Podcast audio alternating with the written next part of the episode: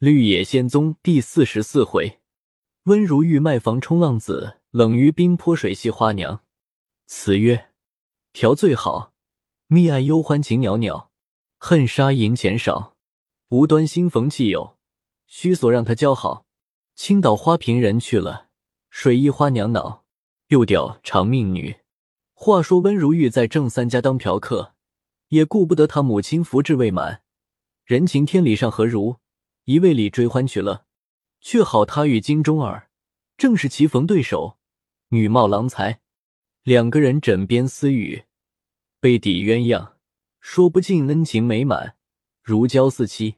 就是这苗秃，虽然头秃，于温存二字上甚是明白。玉妻儿虽不爱他，却也不厌恶他。两个人各嫖了三夜，如玉打算身边只有十二两六钱来的银子。主仆上下茶饭，以及牲口草料，据系郑三早晚错办。若再住几天，作何开发？花过大钱的人，唯恐被人笑话，就将那十二两乘以，做了他与苗秃的嫖资，剩下盘费银六钱，赏了打杂儿的，要与郑三说明，告辞起身。苗秃子私心，还想嫖几天，怎当得如玉执意要回去？郑三家两口子。虽然款留，也不过虚尽事情。知他银子已尽，住一天是一天的盘脚。这金枝儿心爱如玉，那里肯依？又留低住了两天，相定半月后就来，方准回家。玉倩儿怕叔婶怪他冷淡客人，也只得与苗秃叮咛后会。临行时，金钟儿甚是作难，和如玉相主志在方别。两人在路上。不是你赞金钟，就是我夸玉盘，直说笑到泰安。一到家就催苗秃去泰安寻买房子的人，来来往往，也有人看过几次，争多嫌少，总不能成。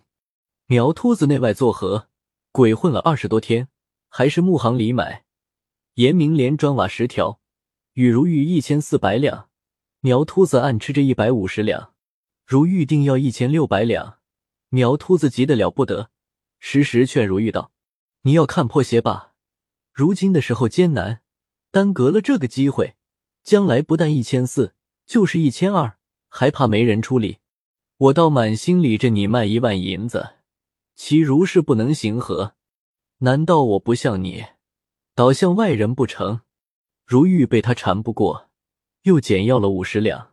正在争论之际，只见张华入来说道。是马坡的郑三，差人请大爷来了，还有两封书字，一封是与苗三爷的。如玉接在手内，拆开和苗秃子笑着同看，见一张红纸上写着绝句一首，道：“莲花池畔已回廊，一见莲花一恨郎。郎意你同和上路，藕丝不断是奴肠。”傍边又写着三个大字：“你快来。”上写书请温大爷一遇。下面落着名字，是汝爱妾金钟儿句。书内又有小荷包一个，装着个发廊笔木鱼儿，闻了闻，喷鼻儿香。又拆开描图书字，上面也是一首绝句，写道：“君头光四月，见月被伤神。寄予头光者，应怜月下人。”傍写李句成真可一郎描三爷之心。下写薄命妾玉妾儿摇尾。如玉看了，笑得前仰后合，不住的叫妙不绝。苗秃子僵尸扯了个粉碎，置于地下。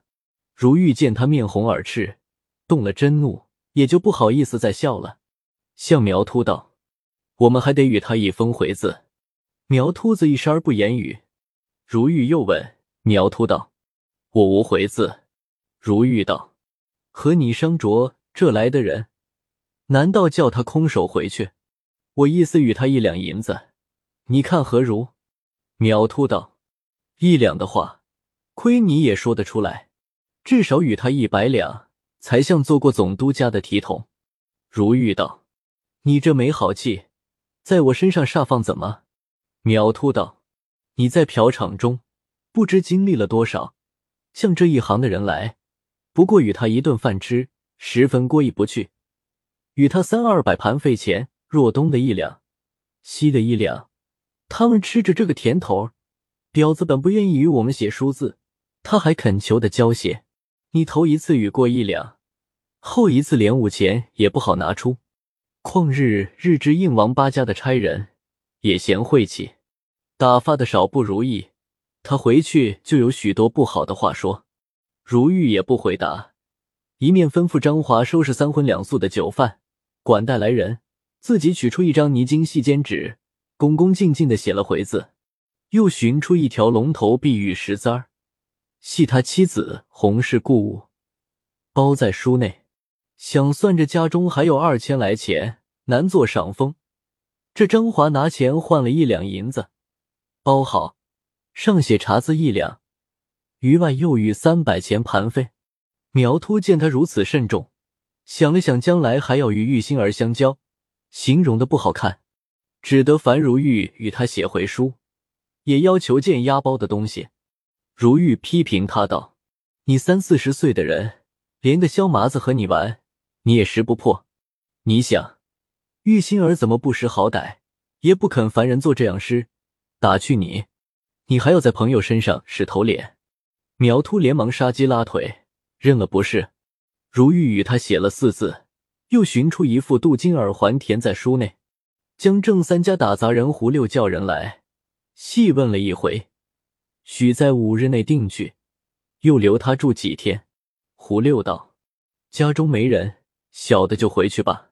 金姑娘还不知怎么盼望回信里。”苗秃子慌忙将赏银并书字付予，又嘱咐替他都问候。胡六叩谢出去。苗秃道：“无怪乎表儿们个个爱你。”你实是内财外财俱全的人。那日临别时，金钟儿分明是对着我与萧麻子，怕我们笑话，他那眼泪汪汪的光景，差些就要放声大哭。你原说下几天就去，到如今二十多天，不知这孩子想成怎么个样了。你今日又许下五日内就去，房子又不成，可怜这孩子一片血成，只合付之流水罢了。如玉道。我心上急的要去，无如房子不成。苗秃道：“你只知房子一千四百两不卖，你那里知买房子人甘苦？你是何等聪明，什么事儿气得了你？年来木价甚皮，他买下房子，又要雇人拆，又要搬弄砖瓦，又日日出工钱茶饭，又要雇车骡拉到泰安城，慢慢的三根船两条潭。”零碎出卖，再若是借人家的银子，出上利钱，还不知是谁赚是谁赔利，分明遇着这几个瞎眼的木行。若是我，一千二百两也不要他，我只怕小人们入了狱，木行里打了反悔鼓。这是马坡，不但你去不成，连我也去不成了。如遇到瞪着眼，沉吟了一会，将桌子一拍道：“。”就是一千四百两吧，我也心忙意乱了。只要与他们说明，等我寻下住处，方可动手。苗秃道：“我若连这一点不与你想到，我还算个什么办事的人？我已与他们说过，譬如今日成交，明日就与你五百两，下余九百两，两个月内交还于你，立一张欠帖，你只管慢慢的寻房。”客下或是住前院，或住后院，其余让他们差用，好陆续变价与你交银。如玉道：“就是这样甚妥，银子成色定十足。”苗秃道：“何用你说？我此刻就去见话，今日就与他们立了契吧。万一变了卦怎了？”于是走去，立刻将木行人叫来，两家各立了凭据。果然，本日便兑了五百银子。如玉谢了苗秃二十两，就托他去泰安巡房。苗秃道：“我也不在这长泰庄住了。”如玉道：“我正有此意，须寻在一条巷内方好。你且和我到市马坡去，回来巡房也不迟。”苗秃道：“你的房子非我的房子可比，也要不大不小，像个局面，事体归于速办。”你想一想，一头住着，一头人家拆房，逐日家翻土扬尘，对着本村亲友，有什么意思？如王连连点头道：“你说的极是，我独自去吧。那里还有萧大哥相陪，我还要买点东西送他。”苗秃道：“送他水礼不是意思，倒是刨料或长料罢了。我们借重他处多利。”如玉道：“我知道了。”忙忙的收拾安顿，连夜雇车向市马坡来。本村人见如玉如此行为，夜晚与他们门上贴了四句俗话，道：“拜子由来古董，有钱无不走拱。”试看如玉嫖金，都是祖宗传领。到次日午后，离市马坡十数步地，看见一人，面同秋月，体若寒松，不袍革履，翩翩而来。如玉在车内仔细一看。喝呀了一声，连忙跳下车来，打工道：“冷先生从何处来？”于冰一连忙还一笑问道：“尊至想是为太夫人亡故了。”如玉道：“自别长兄，迭遭变故，真是一言难尽。此堡内有我个最相好的朋友，他家中也还干净，长兄可同我去坐坐，少叙理所之情。”于冰道：“甚好。”但不知是个什么人家，如玉道：“是个读书人家。”于是两人携手同行，车子后随到郑三家来。郑三迎着问候，又到于冰前嘘了嘘。于冰便知是个混账人家，又不好立即避去。只见院中一个小女厮喊叫道：“二姑娘，问大爷来了。”如玉让于冰至亭内，彼此叩拜坐下。又见东边房帘起处，走出个少年妇人来，看着如玉笑道：“你豪晃我，去了就不来了。”如玉站起来道：“只因家里穷忙，所以就单迟了几天。”又问如玉道：“这位爷是谁？”如玉道：“这是我最好朋友冷大爷，此刻才遇着。”镜中儿复降于冰上下一看，见虽然服饰贫寒。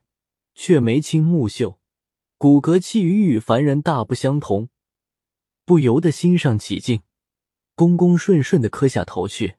于冰扶起，心里说道：“这温如玉真是禽兽，母丧未满就做此丧良无耻之事。”随即站起告别。如玉那里肯依，金钟儿道：“这是我出来的冒昧了。”于冰再看如玉。见他爱敬的意思，着实诚切，一且嘻嘻哈哈，与不知世事的一小娃子相似。又见他依附侍从，也是个没钱的光景，心上又有些可怜他，只得回身向金钟儿道：“你是才的话，过于多疑，我倒不好急去了。”又大家坐下，正言间，转身后面，玉倩儿走出到如玉前续阔。将于冰看了一眼，也不说声磕头话，就坐下了。如玉道：“才来的号玉盘。”指着金钟儿道：“他叫金钟。”于冰笑道：“倒都是值几个钱的器物。”须臾，拿上茶来。如玉道：“冷大爷不动烟火时，我替代劳吧。”又向玉盘道：“苗三爷着实问候你。”于斌问如玉道。公子为何不在家中，却来乐户家行走？如玉长叹道：“说起来，令人气死、恨死、愧死。”就将遭判案与尤魁母死妻亡的事说了一遍，又问于冰动静。于冰支吾了几句，又起身告别。如玉弗然道：“小弟不过穷了，人还是旧人，为何此番这样薄待小弟？况一别二三年。”今日好容易会面，就多坐几天，也还是故旧情分。于冰笑道：“昔日公子富足时，我亦未尝乞怜，只因有两个朋友要去寻访。”如玉道：“可是连金二公吗？”于冰道：“正是。”如玉道：“为什么与老长兄分手？”于冰道：“我们出家人聚散无常，他两个也只在左近。”须所看望，金钟儿见如玉十分敬重于冰，也在傍极力的款留。于冰坚欲要去，如玉道：“小弟昔时或有富贵气，携带朋友处，如今倍尝甘苦。长兄若将今日的温如玉当昔日的温如玉，就认错小弟了。”于斌听了他这几句话，又见他仙骨珊珊，不忍心着他终于堕落，听他是才的话，像个有点回头光景，复行坐下。正三人来说道：“请大爷同客爷到亭子上坐，此处甚热。”如玉听了，便代做主人，拉于冰同去。不想就在他这亭房东边一个角门入去，里面四围都是土墙，种着些菜，中间一座亭子，也有几株树木，或些草花。于冰见正面挂着一面牌，上写“小天台”三字，上挂着一副木刻对联道：“传红叶于南北东西，心随流水；系赤绳于张王李赵，情驻飞花。”于斌看罢，大笑道。倒也说的贴切。又见桌椅已摆设停妥，桌上放着六大盘西瓜、苹果、桃子等类。如玉看见大喜，让于斌正坐，自己对面相陪。金钟、玉磬坐在两傍。于斌见已收拾停妥，也随意用了些，少客酒肉旗帜，比前一番相待丰盛许多。如玉见郑三入来，说道。我与萧大爷带来宝蓝菟丝袍料一件，缎鞋袜一双，烦你家胡六同张华送去。郑三道：“小的同张大叔送去。”萧大爷从前日往大元庄去了。如玉道：“你去更妥。”于冰又要告辞。如玉道：“长兄再不可如此，我还有要紧话请教。”金钟儿接说道：“我们原是下流人家，刘冷大爷。”就是不识高低，今日光已落下去，此地又无店住客，和温大爷长谈，最是美事。玉谦儿也道：“我们有什么脸面，千万看在温大爷面上吧。”于冰大笑道：“今日同喜，皆我万年想不到事。你两个相留，与温公子不同，我就在此住一夜罢。”如玉方才欢喜。于冰道：“公子年来。”气运真是不堪，未知将来还有什么事业要做。如玉道，在老长兄前，安敢不实说？小弟于富贵功名四字，未尝有片刻去怀，意欲明年下下乡场，正欲反长兄欲断。于冰道，科甲二字，未敢妄许。若讲到功名富贵，公子自有一番惊天动地的诗为。翌日不但拜相。还可谓至恭厚。如玉大笑道：“长兄何苦如此取笑人？”于冰正色道：“我生平以相面为第一义，常笑唐风柳中论断含糊。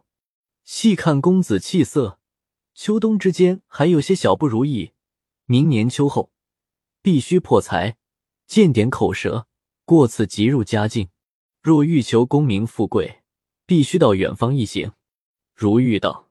小弟久欲去都中走走，未知可否？于冰道：“都中去更好。”如玉道：“几时起身为吉？”于冰道：“日子不必预定。公子几时到急不得一处，那不是起身的时候了。到那里不必你寻我，我还要寻你，助你之一臂之力，保管你吐气扬眉。”如玉大喜相谢，又问富贵功名，到都中怎样个求法？于冰道：“灵犀自有意外际遇，此刻不必明言。”玉盘、金钟儿也要求于冰相相面，于冰都说了几句兴头话。四人座谈到定更时，如玉笑道：“老长兄正人君子，小弟有一会无高贤的言语，不知说的说不得。”于冰道：“你我之气，就说得不是何妨。”如玉道：“长兄游行天下。”这秦翠微红的话，自然素所艳闻。今晚小弟欲与长兄破戒，教这玉盘姐陪伴一宿，未知肯下顾否？于冰道：“我正有此意，只是一件，我与这玉清无缘。你若肯割爱，倒是这金姐吧。”如玉大笑道：“长兄乃天下奇人，金姐恨不得攀龙附凤，但风月场中说不得戏言。”于冰正色道：“我从几时是个说戏言的人？”如玉见于冰竟认真要嫖，心中甚是后悔自己多事，又因于冰是他最敬爱的人，就让他一夜也还过得去。又笑向金钟儿道：“你真是天大的造化。”金钟儿偷瞅了如玉一眼，随即也不说了，也不笑了，做出许多意欲不育之态。于冰淡微笑而已，向如玉道：“我一生性直率，继承公子美意。”便可早些安歇，明日还要走路。如玉道：“极好。”于是，一同起身到庭屋院来。如玉又暗中安慰了金钟儿几句。金钟儿道：“你也该答知我父亲一声。”如玉道：“我自然要说。”于斌走入东房，只见帘幕垂红，渠书铺地，摆列着桌椅香柜，字画满墙，坑上堆着锦被。炉内煨着明香，甚是干净。玉倩儿告辞去了，如玉还在炕上坐着说笑。于斌道：“公子请吧，我要睡了。”如玉方才出去。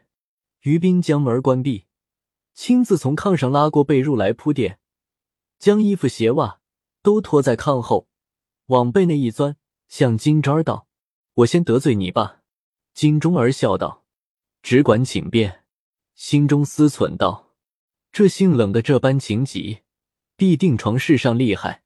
若承受不起，该怎处？要知这金钟儿是个最有性气、可恶至极的婊子。第一爱人才俊俏，第二才爱银钱。他若不愿意的人，虽杀他两刀，他也不要。郑三家两口子也无如他何，只因他看于冰衣帽虽然贫寒。”人物清雅风流，强似如玉四五倍。看年纪又不过三十内外人，只因知道他不能久留，温如玉是把长手，所以头前才做出许多不愿意的光景，捆缚如玉。究竟他心上极愿与于冰款洽。今见于冰先睡了，他便连忙在妆台前拂眉略鬓，卸却管环，在后炕换了睡鞋。将衣服脱去，喜喜欢欢的钻入被来。只见于冰面朝上睡着，不言不动。先用手在胸前一搭，觉得冷如冰铁，又往肚上一摸，也是如此。推了推，也不言语。仔细一看，见于冰嘴内流出水来，心上甚是怪异，急急的问道：“你是怎么样？”只见于冰大睁着眼，直往顶棚上看。连忙又用手推摇，听得肚内响动起来。少客见于冰将嘴一张，有碗口粗细一股水从口内咕突突冒将出来，吓得金吒神魂俱失，也顾不得穿裤子，披上衣服跳下炕来，将门开放，一边往外跑，一边大叫道：“你们快来，冷大爷不好了！”众人还都未睡，一起跑来问道：“是怎么？”金钟儿用手向房内指道：“你们快看去，了不得了！”众男女抢人房来看时，不见于冰，只见被内高起，像个有东西在内。忙用手掀起一看，原来是他家庭屋桌上摆着的大兰花瓶，有三尺余长，睡在褥子上面，将一床被褥被水内外湿透。金钟儿急窝着穿裤子，然后从头至尾说了一番。一家儿大为惊怪，把一个温如玉乐的拍胸鼓掌，不住的哈哈大笑。金钟儿道：“不知从那里领来一个妖魔，将我一床好被褥坏的停停当当，还不知笑的是什么。”如玉越发大笑道：“坏了你的被褥，我赔你的。我今日见他答应着要嫖，我就疑心他不是这样人，不想果然。”说罢又大笑起来。郑三道。快打灯笼，寻不寻？藏在那里去了？如玉道：“不用寻，我知道他去了。”郑三道：“大门锁着，他往那里去？”如王笑道：“你这几间房屋门户算了什么？就将于斌在他家如何玩耍戏法，如何从大瓷罐内走去，今日替换一个花瓶，不过是他吐了一口的本事，值得什么？”说罢。又笑起来。众男女听了，皆吐舌惊奇。郑三道：“戴爷该早和我们说之，像这样奇人，该另外加进才是。”金钟儿道：“还加进什么？你们只看把炕上的毡也湿透了，就是会耍戏法儿，也不该这样害人。我又没得罪了他。”如玉越发笑得不止。郑三道：“你们同我来，到底要大家寻寻。”于是打了灯笼，先照亭内。见正面花瓶，果然不见了几只莲花，也丢在了地下。又里外寻找了个遍，那里有个冷于冰的眼儿。一家子见神见鬼，吵乱了半夜方歇。正是萤火休炎热，冰虫莫雨寒。不知天上客，犹作世人看。